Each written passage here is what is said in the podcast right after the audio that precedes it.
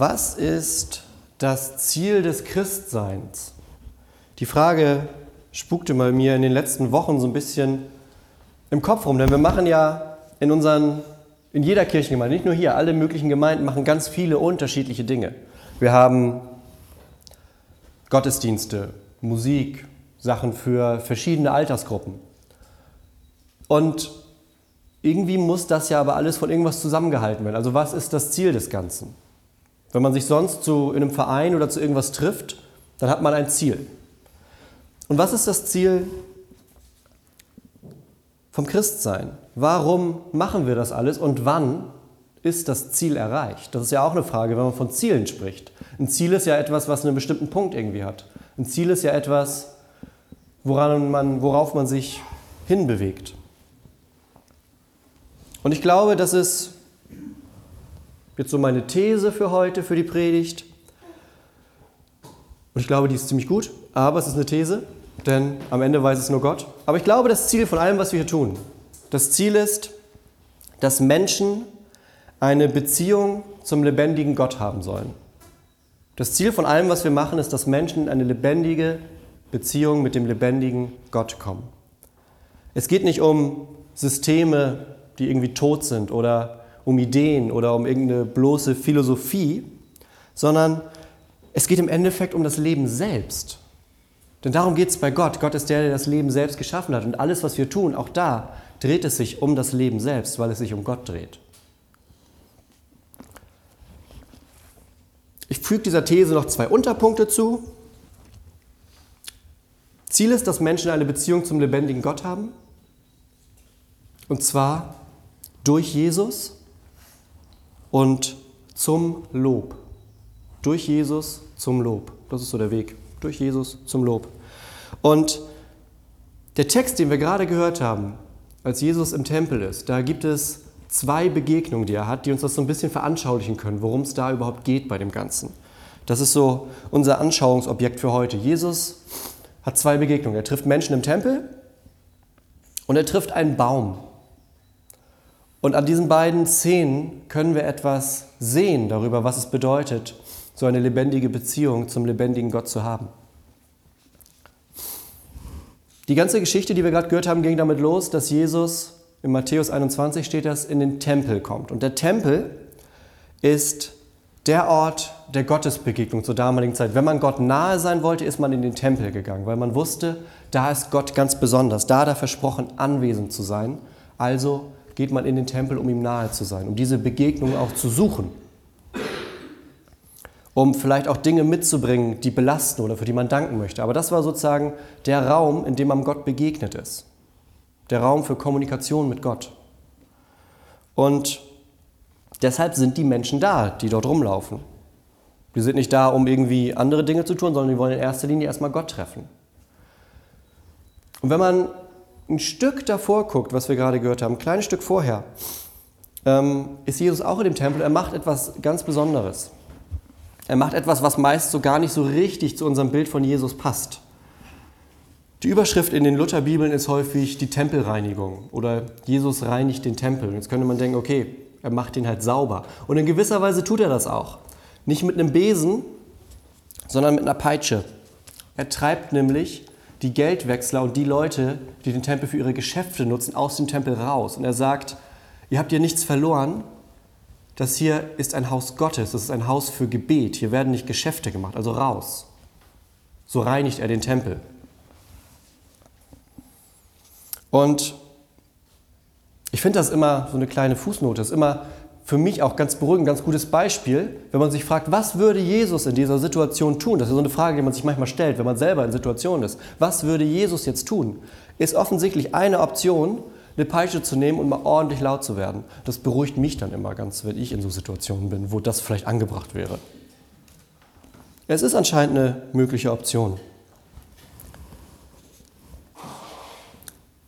Nach dieser Tempelreinigung sind immer noch Menschen da. Er hat nicht alle rausgeschmissen, nur die rausgeschmissen, die da ihre Geschäfte machen.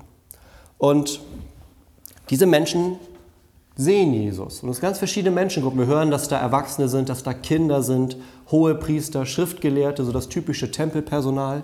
Und die treffen auf Jesus und gehen an ihm vorbei. Das ist irgendwie das Ironische an der Geschichte. Die Leute sind in dem Tempel, um Gott zu treffen und laufen an ihm vorbei. Aber nicht alle laufen an ihm vorbei, denn Matthäus sagt, dass die Kinder ihn erkennen. Die Kinder rufen Hosianna, dem Sohn David, Hosianna, dem, der da kommt. Das ist so dieser typische Ruf, mit dem man den Messias empfängt. Und die Kinder erkennen das in dem Moment schon. Ich glaube, das liegt daran, dass die Kinder nicht so verbaut sind. Die Kinder sind nicht so dicht mit Angst oder Verlusten oder Schmerz und all dem, was, wo wir dann auch manchmal anfangen, Mauern um uns selber zu bauen, weil wir sagen, ich will das nicht mehr an mich ranlassen, jetzt baue ich eine Mauer und dann gehe ich halt das Risiko ein, dass ich andere Sachen auch nicht mehr an mich ranlasse, zum Beispiel auch Gott. Und ich glaube, das passiert hier, dass die Menschen Gott in dem Moment nicht erkennen können. Die Kinder sind in diesem Moment offen für Gott, weil sie vertrauen. Nicht umsonst wird in der Bibel ganz oft dieser Vergleich gemacht. Man muss werden wie ein Kind. So kindliches Vertrauen sagen wir ja auch als Sprichwort, dass man kindliches Vertrauen haben kann. Das ist so ein Vertrauen, was nicht verstellt ist von Zweifeln und Fragen und so einem Suchen nach Sicherheit. Sondern kindliches Vertrauen vertraut einfach. Und das passiert auch hier. Die Kinder erkennen den echten Jesus und laufen nicht an ihm vorbei. Und wie das so oft ist, dann finden die Erwachsenen das nicht so witzig und werden maulig. Die Hohepriester und die Schriftgelehrten sagen, was soll das denn jetzt hier? Und Jesus antwortet, habt ihr nicht gehört? Aus dem Mund der Unmündigen und Säuglinge hast du dir Lob bereitet, so heißt es in dem einen Psalm. Und das zitiert Jesus hier und dann sagt, die, die Gott eigentlich in unserer Gesellschaft, wo wir sagen, die haben damit noch gar nichts zu tun, die erkennen mich. Die Unmündigen und die Säuglinge, die sehen, wer ich bin und ihr lauft an mir vorbei. Und er lässt sie stehen. Jesus geht dann. Das Gespräch bricht dann relativ schnell ab. Jesus sagt, okay, dann gehe ich. Und die Geschichte macht so einen kleinen Sprung. Das war die erste Begegnung. An dem Ort, wo man Gott treffen will, treffen Menschen auf Gott und manche erkennen ihn, manche erkennen ihn nicht. Manche gehen einfach an ihm vorbei. Und Jesus sagt, das ist so. Aus dem Mund der Unmündigen hat Gott sich Lob bereitet. Gott hat sich diese Kinder ausgesucht, damit sie ihn erkennen können. Das war die erste Begegnung, von der wir hören. Die Geschichte macht dann einen kleinen Sprung und es ist der nächste Tag. Jesus ist mit seinen Jüngern unterwegs außerhalb der Stadt und sie gehen umher und ich finde es ganz schön, in Vers 18 wird gesagt, es ist früh morgens und Jesus hat Hunger. Ich finde schön, dass von Jesus auch gesagt wird, dass er Hunger hat. Es ist früh morgens, er ist unterwegs und hat Hunger. Und sie kommen an so einen Baum. Und Jesus denkt sich, super, hier ist ein Feigenbaum, das trifft sich gut. Und der Baum, das ist die Idee, der Baum ist wie so ein Gleichnis. Jesus erzählt ganz häufig Gleichnisse und jetzt in dieser Geschichte wird dieser Baum, den er trifft mit seinen Jüngern, steht an diesem Baum und dieser Baum wird zu einem Gleichnis. Jesus zeigt an diesem Baum etwas. Stellt euch mal so einen Baum vor. So ein Feigenbaum. Jesus kommt hin, die Bibel beschreibt das, hat Blätter. Und je dichter man kommt, umso mehr erkennt man von diesem Baum. Umso mehr sieht man die einzelnen Äste, die Blätter, die Rinde. Und wenn wir jetzt mal wieder zu unserer Zielidee kommen, dann ist es, wenn man einen Baum pflanzt, gerade einen Baum, der Früchte trägt, könnte man sagen, das Ziel ist, dass dieser Baum auch Früchte trägt. Wenn ich sage, ich pflanze mir einen Apfelbaum oder einen Birnbaum oder einen Feigenbaum, dann tue ich das zumindest mit dem Hintergedanken, da wachsen irgendwann mal Früchte dran. Nun ist es so, dass der Baum keine Früchte trägt. Jesus kommt zu dem Baum, guckt sich den an und stellt fest, der Baum hat keine Früchte. Jesus prüft den Baum und stellt fest, der Baum hat sein Ziel nicht erreicht. Das Ziel, wenn der hungrige Jesus kommt, wäre gewesen, dass der Baum Früchte hat. Und der Baum hat keine Früchte. Das ist so ein schönes Beispiel, dass Dinge manchmal zuerst richtig gut aussehen. Und je dichter man rankommt, umso realer wird das Bild. Und dann stellt man irgendwann fest, naja, das war jetzt doch nicht so ganz das, was ich mir da erhofft habe. So wie Jesus, der hungrig ist und zu dem Baum geht. Und er merkt, satt werde ich hier nicht. Und Jesus kommt zu dem Baum und sagt zu dem Baum, also Jesus spricht mit einem Baum und er sagt, nie mehr komme Frucht von dir in Ewigkeit. Und sogleich verdorrte der Feigenbaum. Unglaublich, was wir alles in diesen paar Zeilen lernen. Wir sehen hier, das ist so eine Rückerinnerung wie an die Schöpfung. Wenn wir ganz, ganz vorne an die Bibel blättern, dann lesen wir die Geschichte, wie die Welt entsteht. Und es funktioniert dann immer so, dass Gott was sagt und das passiert. Gott sprach, es werde Licht. Und es war Licht. Und so gehen diese ganzen Tage durch. Und hier passiert genau das Gleiche. Jesus spricht zu dem Baum und die Realität verändert sich. Das ist nämlich die Macht von Gottes Wort. Das ist die Macht, dass Realitäten sich ändern können. Hier zum Negativen. Aber genauso können sich Realitäten auch zum Positiven ändern. Jesus spricht zu dem Baum und sagt, du wirst nie wieder Frucht tragen und der Baum verdorrt. Weil wenn Jesus spricht, dann spricht Gott. Dann spricht der, der diesen Feigenbaum geschaffen hat. Und der kann dem Baum genauso gut sagen, das war's jetzt.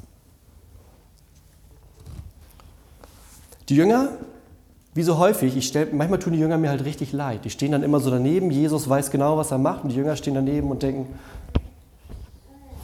okay, jetzt ist der Baum, war das jetzt, weil er frühstücken will und an dem Baum ist nichts? Also, die stehen dann manchmal so ein bisschen daneben und wissen, glaube ich, auch nicht so ganz, was passiert, weil Jesus mit so einer Vollmacht und mit so einem Wissen Dinge tut, die man manchmal erst hinterher begreift. Und die Jünger stehen daneben, sehen, wie Jesus den Baum anguckt und sagt, okay, in Ewigkeit wirst du keine Frucht mehr tragen und der Baum geht ein.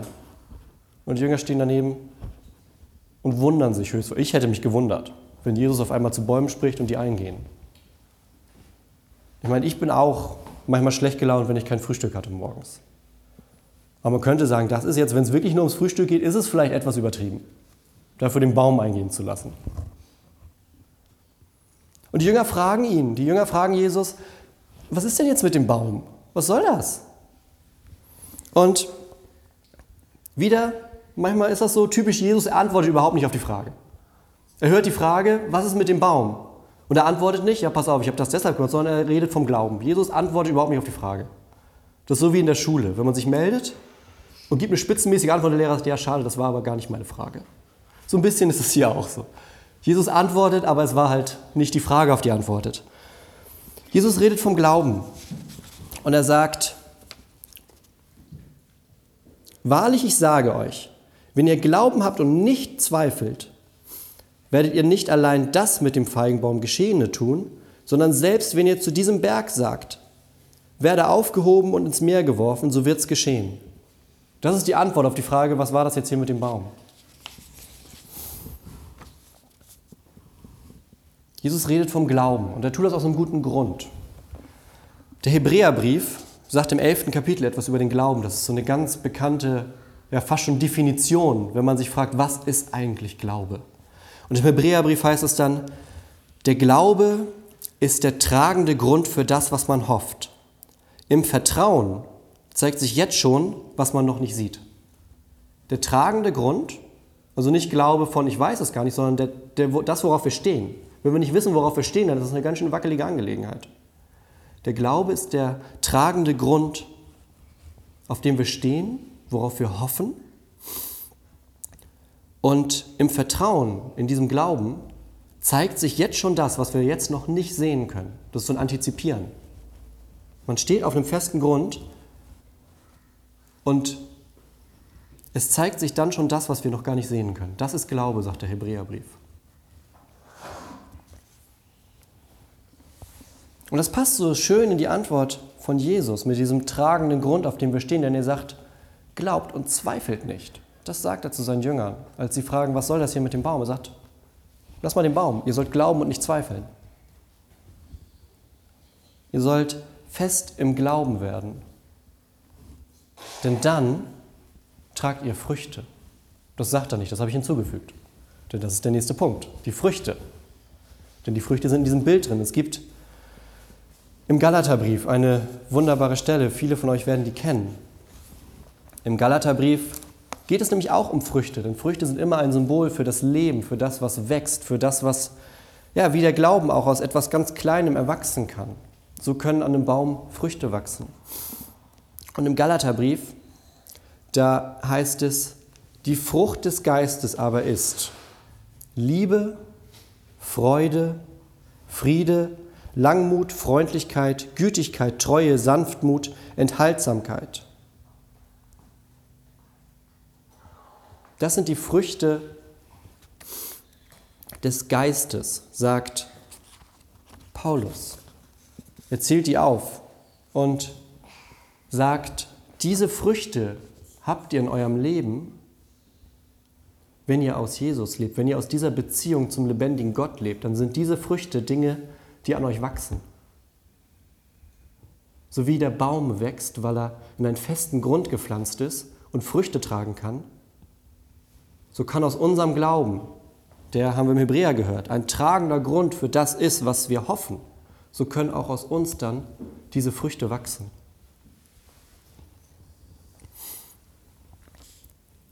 Aber wie gesagt, solche Früchte wachsen eben nicht einfach so in der Luft, sondern solche Früchte wachsen an einem Baum, der auf einem festen Grund steht, der gewässert wird, der fest eingegraben ist, der genug Sonnenschein und Regen bekommt, der in einem Gleichgewicht steht. Es gibt bei Ikea diese schönen kleinen Orangen- und Zitronenbäumchen, die sind dann so groß und da hängt dann so eine traurige Zitrone dran. Das ist nicht gemeint. Da ist dann schon ein bisschen mehr gemeint. Nicht so eine traurige Zitrone am Ikea-Bäumchen, sondern wenn wir von den Früchten des Geistes sprechen, das ist ein Baum, der voll ist. Voll mit diesen ganzen Früchten. Mit Liebe, Treue, Langmut, Geduld. Einander sich zuwenden. Das ist das, was unter uns im Glauben wächst, zueinander.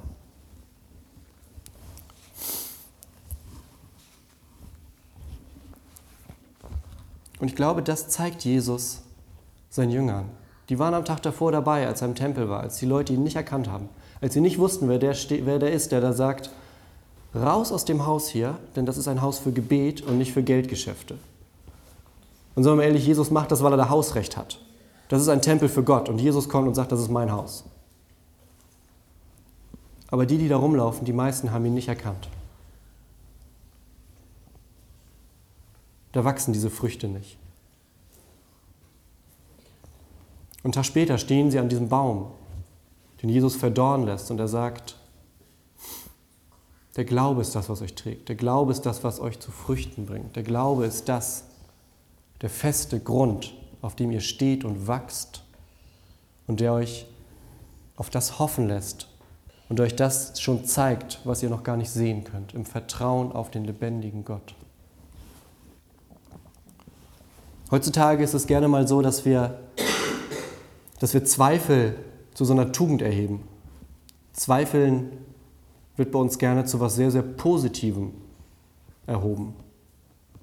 Auch so ein bisschen aus der Idee, dass man nicht mehr so gerne in absoluten Sachen redet. Man sagt nicht mehr so gerne, so ist es und so nicht, sondern man sagt, naja, höchstwahrscheinlich für mich, wenn ich jetzt mal so in mich reinfühle, dann ist es wahrscheinlich so, aber wenn du was anderes denkst, dann ist es auch komplett richtig. Man legt sich nicht gerne fest heutzutage, egal bei was. Und deshalb haben wir auch den Zweifel zu einer Tugend erhoben. Das kommt dann so ein, wenn wir es nicht ganz genau wissen können, dann wissen wir besten möglichst wenig und bleiben in so einem Nebel. Und Jesus sagt, weg damit. Weg mit dem Zweifel. Habt Glauben, vertraut auf Gott. Lasst doch mal den Zweifel weg, wie die Kinder im Tempel. Die haben auch nicht gezweifelt. Die haben Jesus gesehen und haben gesagt, ach guck, da ist er. Die haben auch nicht erst überlegt. Oder gesagt, naja, er könnte es, ja gut, okay, Sandalen, so ein Gewand, ja, nee. Die haben ihn erkannt und haben gesagt, das ist er. Das ist der, auf den wir gewartet haben. Weg mit dem Zweifel, hier mit dem Glauben, sagt Jesus. Zweifel soll durch Glauben ersetzt werden. Durch ein Vertrauen das dann Frucht bringt. Keiner von uns will so ein Baum sein, der auf den ersten Blick gut aussieht. Und je dichter man rankommt, umso mehr sieht man, okay, das ist ja, sind halt viele grüne Blätter, aber da sind irgendwie keine Früchte dran. Oder dieses kleine Ikea-Bäumchen mit der traurigen Zitrone. Das will man nicht sein. Weg mit dem Zweifel, her mit dem Vertrauen. Und Jesus setzt in den Begegnungen immer den Glauben an erste Stelle. Er sagt, darum geht's. Dass ihr mir, dass ihr Gott vertraut mit eurem Leben. Denn dann steht ihr auf dem festen Grund. Dann wachsen diese Früchte. Und das gilt hier, vor 2000 Jahren, als er im Tempel steht und danach mit knurrendem Magen mit seinen Jüngern an dem Baum. Und es gilt genauso heute. Genauso, nicht anders. Unsere Begegnung mit Gott kann von Vertrauen geprägt sein, das zu Frucht führt. Oder kann von so viel Zweifel geprägt sein, dass man am besten sagt, okay, vielleicht lasse ich es lieber. Und Jesus sagt, genau das braucht ihr nicht. Ihr könnt mir vertrauen. Dafür bin ich da, dass ihr seht, dass ihr mir vertrauen könnt. Jesus sagt, ich möchte für euch einen Glauben der Berge versetzt. Nicht so ein bisschen, einen Glauben der Berge versetzt.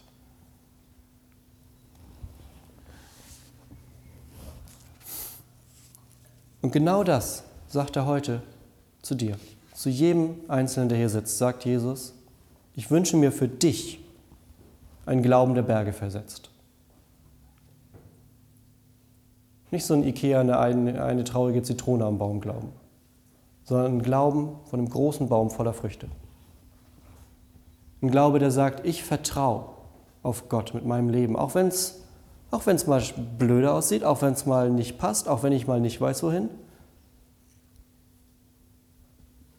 Auch wenn ich durch einen Nebel laufe, habe ich ja trotzdem Boden unter den Füßen. Ich zweifle vielleicht an dem, was da vorne passiert. Oder ich zweifle vielleicht, okay, ist da was oder nicht, weil ich es nicht sehe vor Nebel. Aber ich stehe trotzdem auf festem Boden. Daran zweifle ich nicht. Denn das merke ich. Da stehe ich drauf. Und genau das sagt Jesus. Euer Glaube soll ein fester Grund sein, auf dem ihr euch durchs Leben bewegt.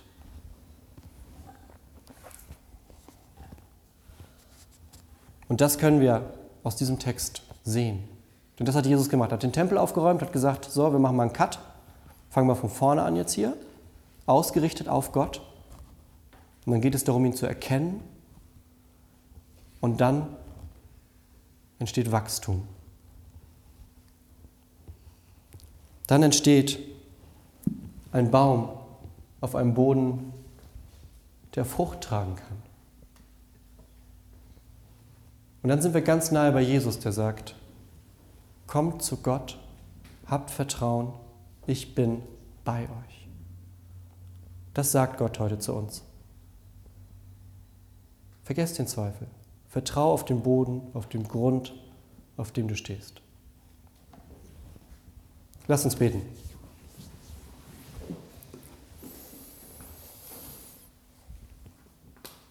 Vater im Himmel, danke für dein Wort an diesem Morgen. Danke, dass du uns gezeigt hast, wie Jesus Begegnungen hat, wie er Menschen begegnet und wie wichtig es ist, dass wir ihn irgendwo in unserem Leben erkennen können.